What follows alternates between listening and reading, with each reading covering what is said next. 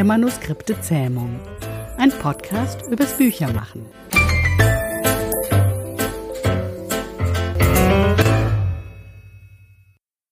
Soll ich oder soll ich nicht? Die Frage, die haben sich wahrscheinlich die meisten Autorinnen und Autoren irgendwann mal gestellt. Ja, die Rede ist von Pseudonym. Soll ich unter meinem eigenen Namen schreiben oder benutze ich ein Pseudonym? Mein Name ist Esther Debus. In dieser Folge spreche ich mit Jana Thiem über die Frage, ja, Pseudonym ja oder nein, die vermutlich wie so viele gar nicht so eindeutig mit richtig falsch zu beantworten ist. Ich bin Lektorin und Jana ist Autorin. Heute ist sie inkognito da. Sie ist da als Frieda Luise Sommerkorn. Und als erstes habe ich sie gefragt, warum? Warum benutzen manche Autoren ein Pseudonym und andere nicht? Ja, da gibt es ganz verschiedene Gründe. Also zum einen vielleicht, wenn ich in verschiedenen Genres schreiben möchte, wie bei mir. Ich schreibe unter meinem Klarnamen Jana Thiem als Krimi-Autorin und unter Frieda Luise Sommerkorn schreibe ich Familienromane und Reiseromane. Und wenn ich das trennen möchte, vergebe ich mir ein Pseudonym. Aber es gibt auch noch ganz an, viele andere Gründe. Zum einen vielleicht, wenn ich das als äh, Nebenberuf mache und nicht möchte, dass mein Chef zum Beispiel weiß, dass ich Bücher schreibe. Oder ich schreibe in einem bestimmten, zum Beispiel im Erotikgenre, wo ich auch nicht möchte, dass das jemand erfahren soll. Oder ich habe einen vielleicht schwierig auszusprechenden Namen, und denke, es wird besser für die Leser sein, wenn ich mir ein Pseudonym vergebe. Da denke ich jetzt mal an Udo Jürgens. Also Udo Jürgens, da heißt doch Udo Jürgen Bockelmann oder hieß so. Dann ist es ja klar, dass die Kurzform viel besser ist. Genau. Es ist auch noch so, wenn ich für verschiedene Verlage schreibe, vielleicht wünschen die Verlage auch, dass ich ne, mit bei dem Verlag unter die, meinem Klarnamen schreibe und der Verlag sagt dann, dann suchen wir uns ein Pseudonym. Das kann auch sein. Ne? Naja, Klarname, das klingt so ein bisschen geheimnisvoll, so ein bisschen halbseiden, aber so ist es ja gar nicht. Also du hast dir zum Beispiel bewusst ein Pseudonym gewählt, wenn ich das richtig verstanden habe, um in einem bestimmten Genre zu schreiben. Mhm. Mhm. Ja, ich schreibe die Kriminalromane, die spielen in meiner Heimat und da möchte ich natürlich mit meinem Klarnamen oder mit meinem Namen auftreten. Wenn ich auch hier Lesungen habe, hier kennen mich die Menschen, da ich ja in einer kleinen Ecke im Zittauer Gebirge wohne. Ähm, und dann, als ich angefangen habe, ähm, diese Familienromane zu schreiben oder auch die Reiseromane, die in Neuseeland zum Beispiel einer spielt, habe ich gedacht, ich würde, glaube ich, gerne unter einem anderen Namen schreiben wollen. Wie finde ich eigentlich ein schönes Pseudonym, wenn ich jetzt sage, ich möchte gern unter Pseudonym schreiben? Zuerst habe ich gedacht, na ja, das ist ja eigentlich eine blöde Frage, weil Autoren denken sich an dauernd Namen aus. Mhm. Dann vielleicht einfach die Frage, wie bist du darauf gekommen? Mhm. Ja, wie bin ich zu meinem Pseudonym gekommen? Ja, klar, als ähm, Autorin vergebe ich viele Namen, das sind aber meine Protagonisten. Und wenn ich mir einen eigenen Namen, ein Pseudonym vergebe, muss ich quasi mit dem ja auch leben können. Also suche ich schon was, was einerseits zu mir passt, was zum Genre passt. Jetzt habe ich gesehen, es gibt schon solche Generatoren, wo man sich eben ein Pseudonym generieren lassen kann. Ja, kann man probieren. Ich habe es gestern mal probiert, aber ich fand, das passte alles gar nicht zu mir. Deshalb habe ich mir meinen Namen bewusst ausgesucht. Habe überlegt, wer ist meine Zielgruppe ähm, für die Familien- und Reiseromane und bin dann drauf gekommen, dass die sicherlich sehr oft im Sommer spielen wo es schön warm ist, die Leute es mögen und ich habe dann das Sommerkorn wehen sehen, also war der Sommerkorn-Name geboren. Meine Urgroßmutter hieß Frieda, das fand ich schon immer toll, also hatte ich mir den Namen Frieda Sommerkorn ausgesucht und dann muss man natürlich aufpassen, dass man, ähm, dass es den Namen nicht schon gibt. Ne? Man muss natürlich immer recherchieren. Ja.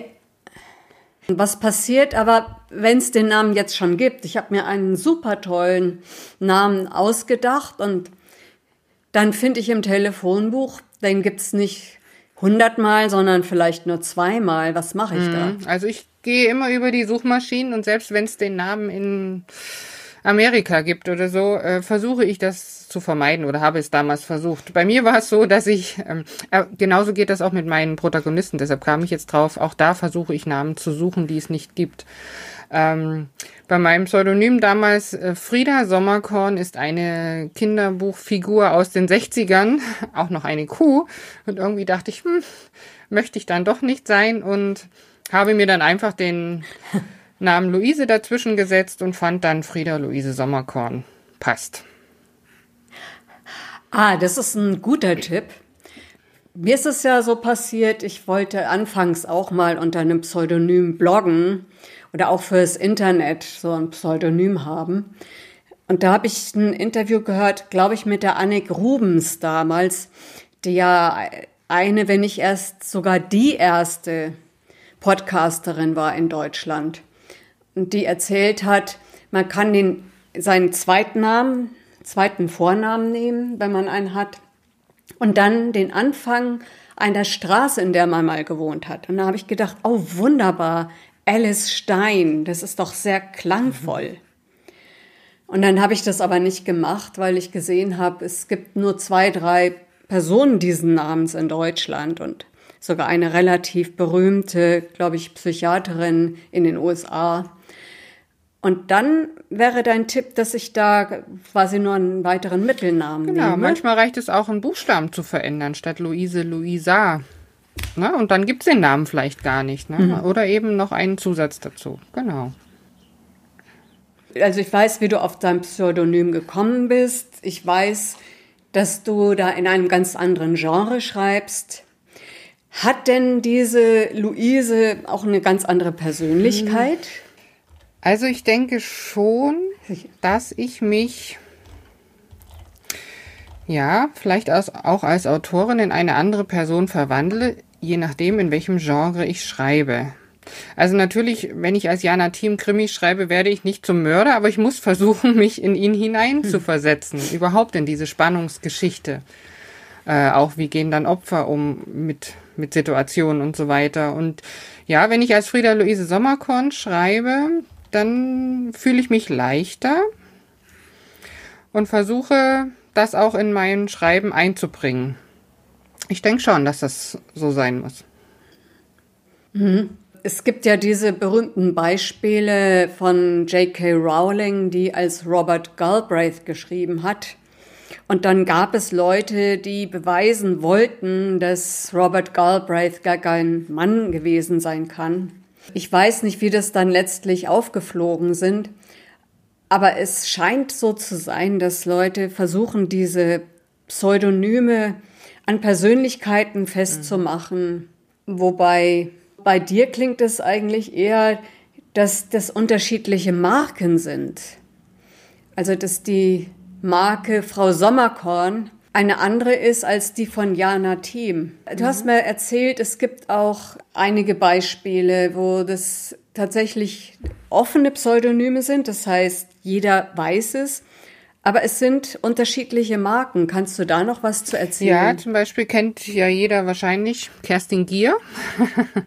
Äh, die die bekannten Edelstein- und Silberreihen geschrieben hat oder die Müttermafia, also wirklich ein tolles Buch für alle angehenden Mütter.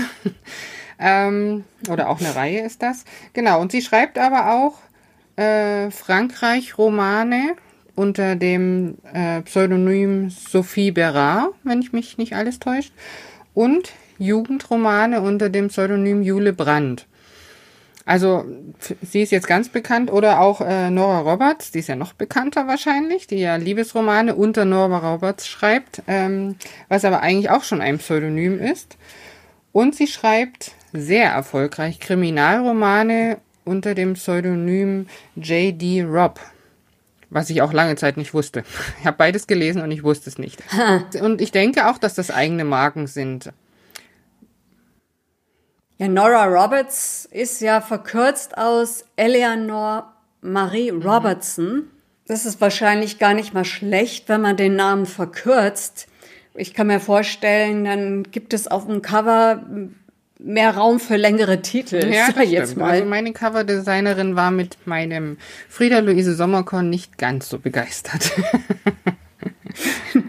Du darfst dann nur ganz kurze Ja, Titel genau. machen. Ne? So ein Ja. Wort. Sommerliebe. genau, Nordseeglück, was gerade läuft. Ah, ist das Nordseeglück? Ist es unter Frau ja, Sommerkorn? Ja, genau. oder- Nordseeglück ist Ja, die neue Trilogie, die ich gerade herausgebracht habe. Aber auch da, und das ist tatsächlich auch meiner Coverdesignerin geschuldet, ist der Oberbegriff Nordseeglück und die äh, drei Teile haben Untertitel, die wir dann kleiner unterbringen können. Hat dich denn schon jemand als Frau Sommerkorn angesprochen? Ja, das ist immer ganz witzig. Doch, es passiert mir öfter auf Messen oder ja, auf Lesungen weniger, aber äh, zum Beispiel bekomme ich auch öfter eine E-Mail, wenn jemand mir mitteilen möchte, was er gut oder nicht so gut fand. Und dann werde ich auch als Frau Sommerkorn angeschrieben. Ich gehe auch selbst damit in die Offensive, sage ich mal. Ähm, und zwar bei meinen Newslettern ähm, bekommen meine Protagonisten immer eine eigene Rubrik, die dann über sich erzählen und die auch mal, je nach Genre, eben auch über die Frau Team oder über die Frau Sommerkorn erzählen. Okay, dann hast du dich selbst sozusagen auch als Figur erschaffen. Ich weiß nicht, ob man das da so rein interpretieren Mhm. kann. Ja, ich habe gemerkt, die Leser mögen das. Also sie wissen, es ist ja ein offenes Pseudonym. Sie wissen, dass, ähm, dass ich Jana Team heiße und dass Frieda-Luise Sommerkorn mein Pseudonym ist. Aber sie mögen mich als Frau Sommerkorn in die Leser, die diese in diesem Genre lesen. Und wenn ich dann auch als Frieda-Luise Sommerkorn auftrete und ihnen darüber, auch über mich was- etwas erzähle, dann kommt das ganz gut an. Und ja, solange ich bei mir bleibe und da nichts ganz groß Neues erfinde, ähm, finde ich das auch gut. Du tauchst als Autorin, als Person ja in Social Media auf. Du hast ein Newsletter. Dich gibt es wirklich. Also ist es eben nicht ein Verstecken hinter dem Pseudonym, wie das zum Beispiel bei Elena Ferrante, genau. das ist ja ein ganz berühmter Ja. Fall war, ne? Wobei Elena Ferrante viele Interviews gegeben hat, eben schriftliche Interviews. Und sie hat ja immer darauf bestanden, sie ist nicht anonym, sie ist Elena Ferrante. Das war ihr Markenname. Sie wollte nur nicht diese übliche Publicity machen, die, die andererseits auch Spaß machen kann. Also ich kann mir vorstellen, über deinen Newsletter trittst du ja als Person, ja als Jana auch in Kontakt mit den Leserinnen und erzählst nicht Privates, aber Persönliches. Genau. Ja, das mit dem offenen und den geschlossenen Pseudonym, das ist ja jedem selbst überlassen. Also wenn ich ein Buch schreiben möchte und möchte aber, dass es keiner weiß, dann, wenn es zum Beispiel im Verlag geht, schließe ich mit dem Verlag einen Vertrag, dass es eben ein geschlossenes Pseudonym sein soll. Und ein, ein offenes Pseudonym ist eben wie bei mir, wo in jedem, in jeder Vita auch drin steht, sie schreibt als Jana Team so und als Frieda Luise Sommerkorn so. In den Verlagsverträgen geschlossene Pseudonyme, was heißt denn das? Was beinhaltet das denn? Das heißt, ich schließe mit dem Verlag einen Vertrag, ich als Person, in meinem Fall ich als Jana Team. Die Bücher erscheinen aber unter einem Pseudonym. Und, und die Leser werden nicht erfahren, wer ich bin. Vielleicht steht da, sie schreibt unter dem Pseudonym so wie noch und lebt dort und dort. Vielleicht gebe ich das preis. Nicht ganz genau natürlich, das macht niemand, aber, äh, aber ansonsten erfährt eigentlich niemand, ähm, wer ich bin. Das weiß dann nur der Verleger.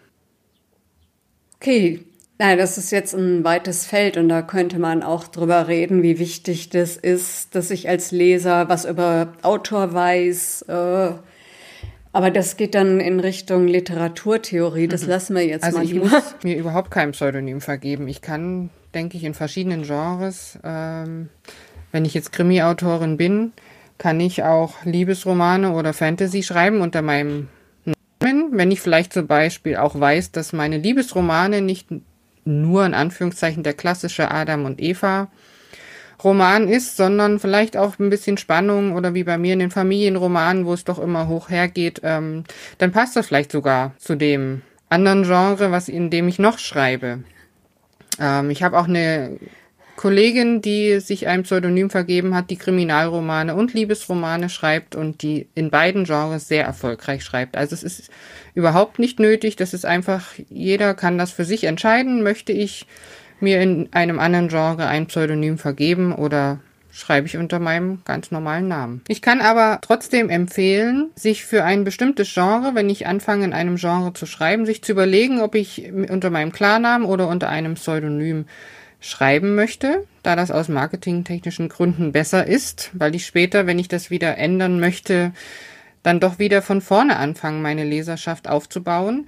Aber es ist immer möglich, wenn ich später in einem anderen Genre schreibe, dann zu sagen, das schreibe ich aber in, unter einem Pseudonym. Also man sollte sich vorher ein bisschen überlegen, aber man kann viele Wege gehen. Ein wunderbarer Schlusssatz. Danke, Frau Sommerkorn. Sehr gerne, hat Spaß gemacht.